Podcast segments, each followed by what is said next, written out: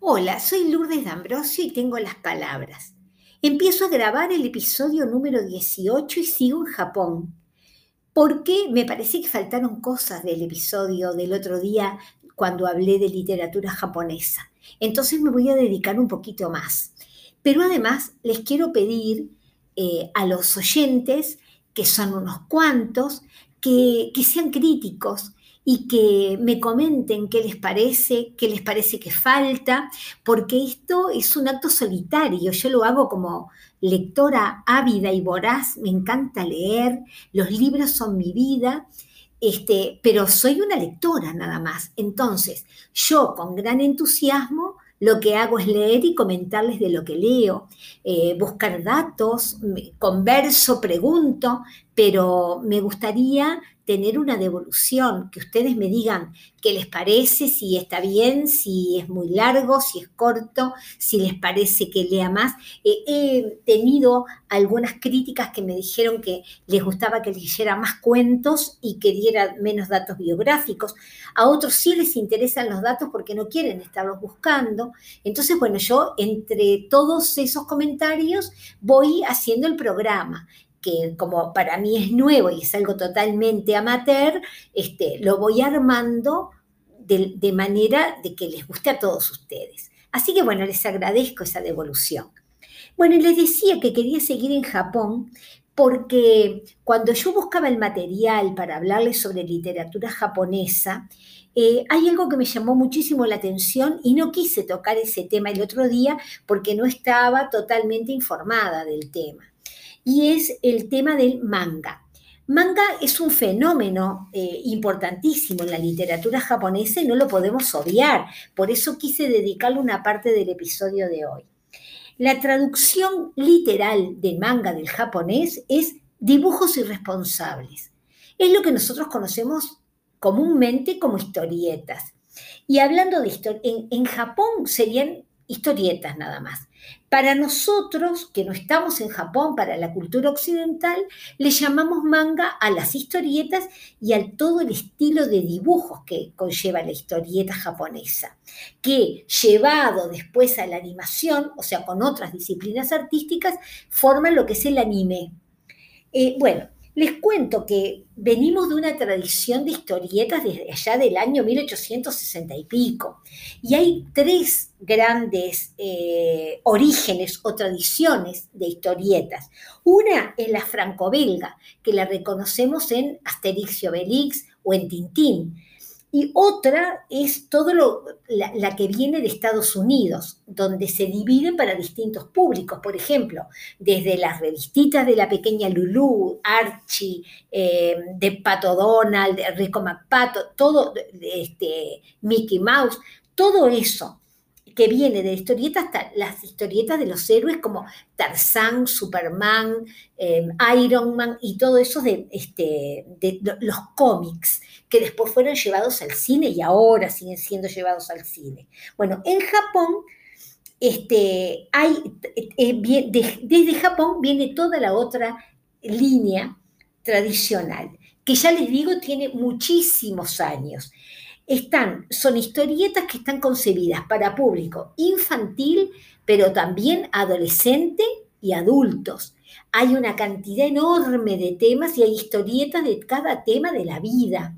Entonces, eh, eh, hay toda una cultura de eso. Este, hay héroes famosísimos. Miren, según los datos que yo tengo, en el año 1989, o sea, hace muchísimo ya, este, el mercado editorial, de, todo el mercado editorial de Japón, las historietas o el manga representaba el 38%.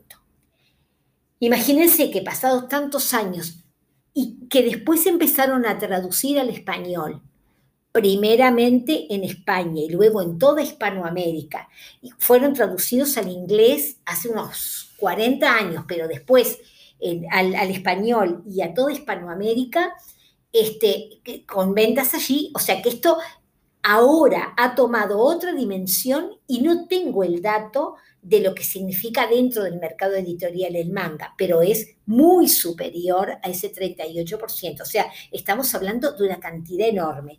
Sí, sí tengo datos de una sola, una de esas líneas de, historietas que se llama One Piece de manga, que este, ha vendido 45 millones de copias entre 2007 y 2018. 45 millones de copias.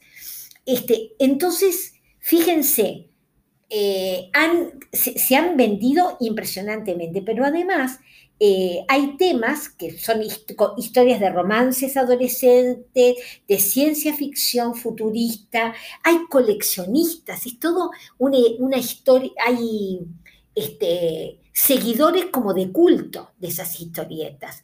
Entonces, por ejemplo, hay algunas que se, se editan en libros o en revistas. Son entregas semanales, hay héroes en los que seguimos sus aventuras semanalmente u otros que se van editando cada mes o cada dos meses. De repente son de 200 páginas o de repente hasta de 900 o de más de 1000, con tapa dura o tapa blanda, con distintos dibujantes, con mayor o menor éxito. Pero es un fenómeno editorial que no podemos desconocer y que son un peso importante en la cultura japonesa. Ya les digo, eh, claro, yo me pongo a pensar y este, cuando yo era una niña, yo tengo 64 años, cuando yo era una niña que tendría 8, 10, 12 años, este, la historieta era importante, pero nosotros solamente leíamos historietas o libros. Pero ahora que hay toda una cultura que desde niños los están mirando desde pequeños pantallas, este, videos que llevan música, que están este, sometidos a imágenes permanentemente cambiantes, el anime está indicando que hay una suma de disciplinas, porque está el, editor de video, la música, la digitalización, el, dibujante, el que pinta, eh, bueno, o sea que el manga llevado a video es otro tema totalmente diferente y tiene muchísimos seguidores.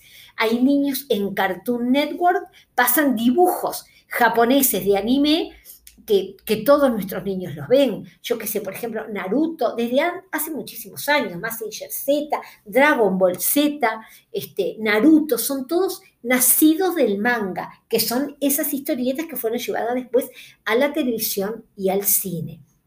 O sea, eso viene de Japón. Y ya les digo, se, toman, se tocan todos los temas hay desde temas sexuales, tiene mucha carga sexista, si vamos a decir, o sexual, erótica, porque un dibujo de una niña eh, a veces tiene toda una carga del sexo, pero bueno, no sé, eh, eso ya sería profundizar en otro tema y en la cultura japonesa desde otro ángulo que lo puedo aceptar o no. Pero no solamente eso, ya les digo, hay este, de temas románticos, de temas eh, de, futuristas y de todo. Y hay grandes coleccionistas desde nuestro país, por ejemplo, en nuestro país se vende todo el merchandising de, de las historietas y de esos héroes, desde, yo qué sé, caravanas, corbatas, este, eh, prendedores, los libros, por supuesto, este, los coleccionistas este, esperan el, momento en que se editan, se editan en una editorial importante, creo que se llama Ibrea, que es en Argentina,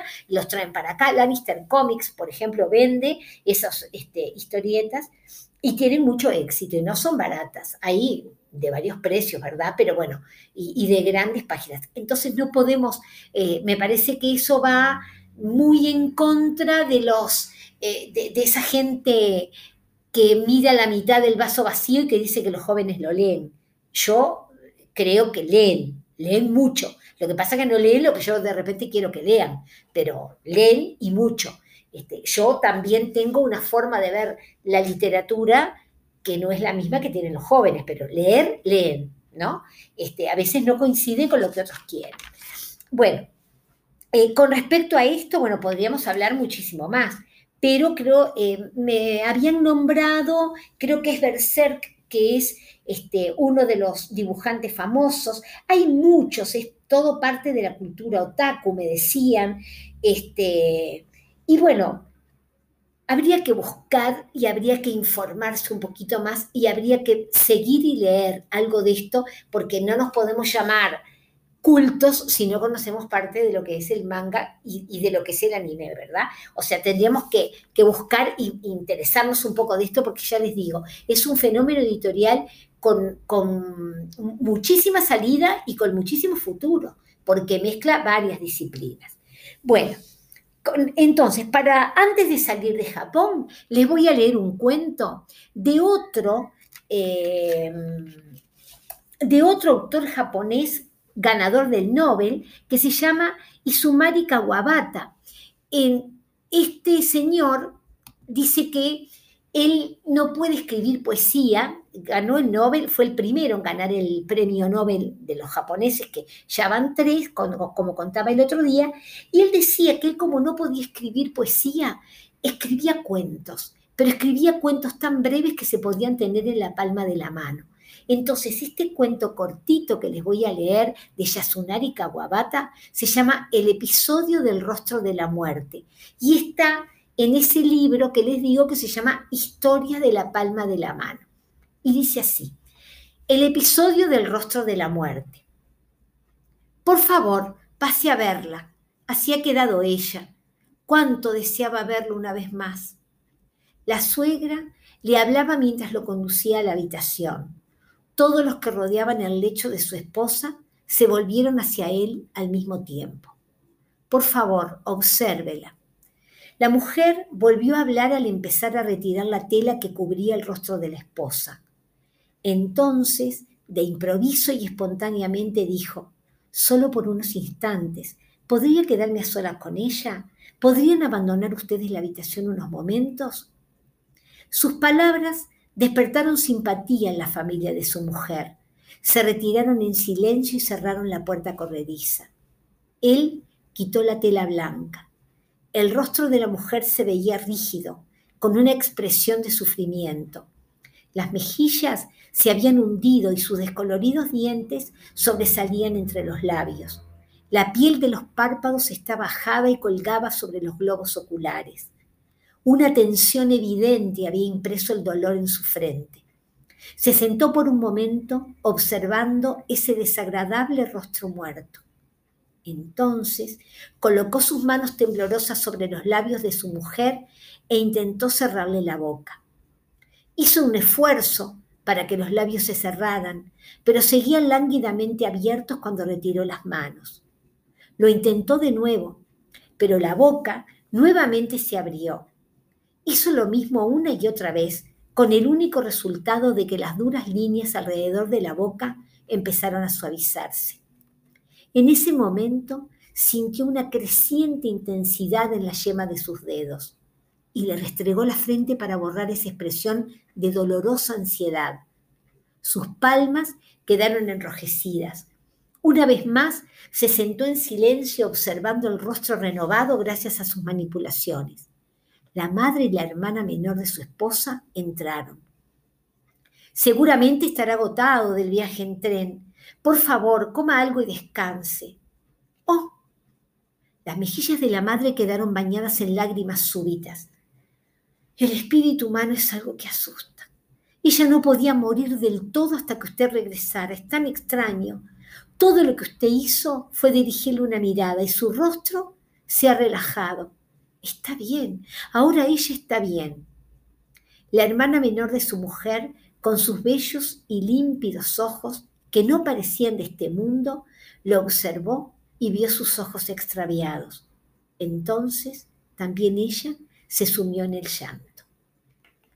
De historias de la palma de la mano, les leí este cuento de Yasunari Kawabata. Y con esto nos vamos de Japón.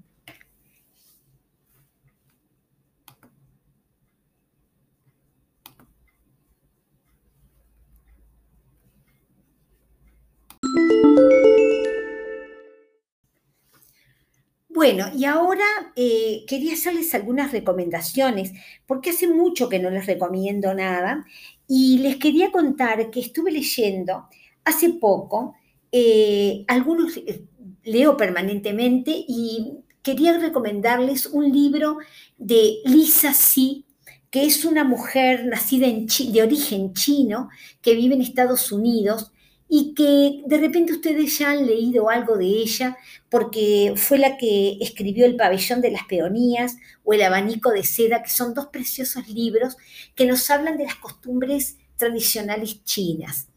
Eh, historias basadas en la China tradicional y con, que nos cuentan de sus costumbres que siempre son muy llamativas. Entonces, esta señora Lisa Si escribió ahora, hace poco tiempo, un libro que se llama La isla de las mujeres del mar.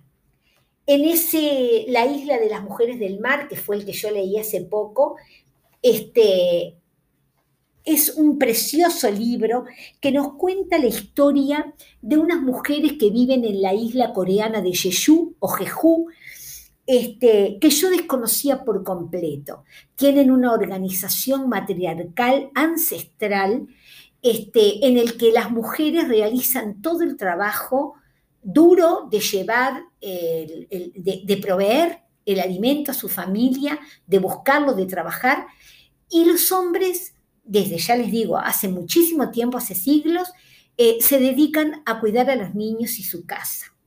Estas mujeres que hacen son las AENGEO, son un grupo de mujeres que se sumergen en el océano, hacia el fondo del mar, a buscar eh, animales, plantas, este, todo, todo tipo de, tesoros del fondo del mar que luego venden a los barcos pesqueros y, usan para alimentarse. Venden y se alimentan.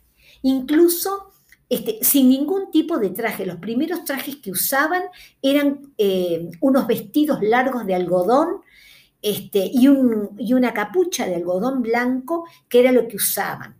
Incluso hay, en el libro cuentan que hay unos científicos este, allá por mediados del siglo pasado que van a la isla en, varias ocasiones a hacer un estudio del metabolismo basal de estas mujeres porque les baja la presión y les baja la temperatura corporal, este, creo que hasta 25 grados. Entonces es extrañísimo este, todo, todo lo que le sucede a ese organismo que se sumerge hacia las profundidades para sacar de ahí este, corales, para sacar este, de ahí moluscos, que son lo que usan después para, para, comer y vender. Con eso mantienen a su familia, le pagan el estudio a sus hijos, compran su casa, eh, se mantienen en un nivel de vida eh, aceptable, digno.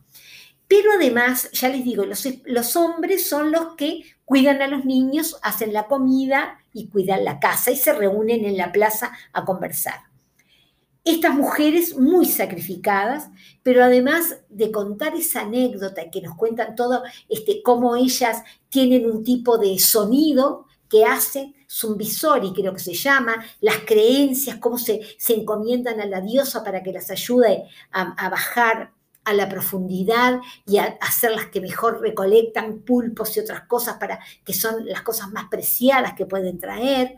Bueno, pero además de eso, nos cuentan la triste historia de esa isla coreana del sur, que, bueno, viven la tragedia de la guerra civil, de la división de las Coreas, de la invasión de los japoneses a Corea, de la Segunda Guerra Mundial.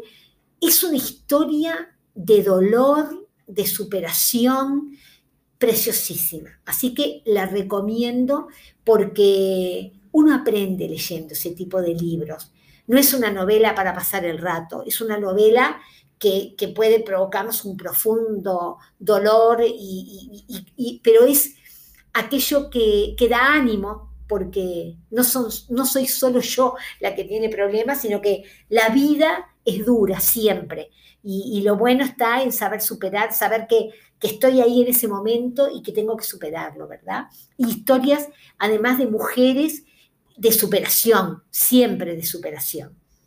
Otro libro que les quería recomendar es este, de aquellos que recomendé ya en otros capítulos, de, que no es novela policial, sino novela de crímenes, eh, se llama Los Divinos, de Laura Restrepo, una colombiana. También eh, es un libro duro, es un libro que recomiendo leer. Trae Los Divinos, son un grupo de muchachos, son cinco amigos que se conocen en un liceo desde muy jovencitos y que mantienen esa amistad hasta la adultez. Pero eh, cada uno con un camino diferente, algunos profesionales, otros se ganan la vida de otra manera, pero mantienen esa amistad como los mosqueteros, todos para uno, se llaman los tutti frutti, los divinos, este, esa amistad y lealtad que, los hombres saben mantener, ¿verdad? Con, ciertos códigos. Las mujeres, de repente la amistad entre las mujeres pasa por otro lado. Este, pero la amistad entre los hombres de repente porque se juntan a jugar atrás de una pelota y, surge ahí atrás una amistad verdadera, o se juntan a tomar una cerveza, las conversaciones son otras, diferentes a las conversaciones que mantenemos las mujeres, y sin embargo se puede mantener por muchísimos años una lealtad de hierro. Eh, pero hay un hecho policial que enturbia esa amistad, un hecho que sucedió realmente en Colombia, este, que es la muerte de una niña eh, por abuso. Entonces, este, hay abuso y, muerte, ¿verdad? De la niña, abuso sexual. Y, este, y, bueno, algunos de estos amigos se ven implicados en ese hecho y entonces es la mirada que le da cada uno a ese suceso. Es un libro, ya les digo, duro, pero imprescindible para conocer la Colombia de hoy. Y es un libro imprescindible este, para, de, una Laura Restrepo que tiene una manera de escribir impecable, una manera de, de adentrarnos en la historia maravillosa. Así que Los Divinos de Laura Restrepo y La Isla de las Mujeres del Mar de Lisa Sí. Eh, bueno, hasta acá llegamos. Espero que, que escuchen mi recomendación de criticar el episodio y bueno, espero que haya sido de su gusto. Nos vemos o nos oímos.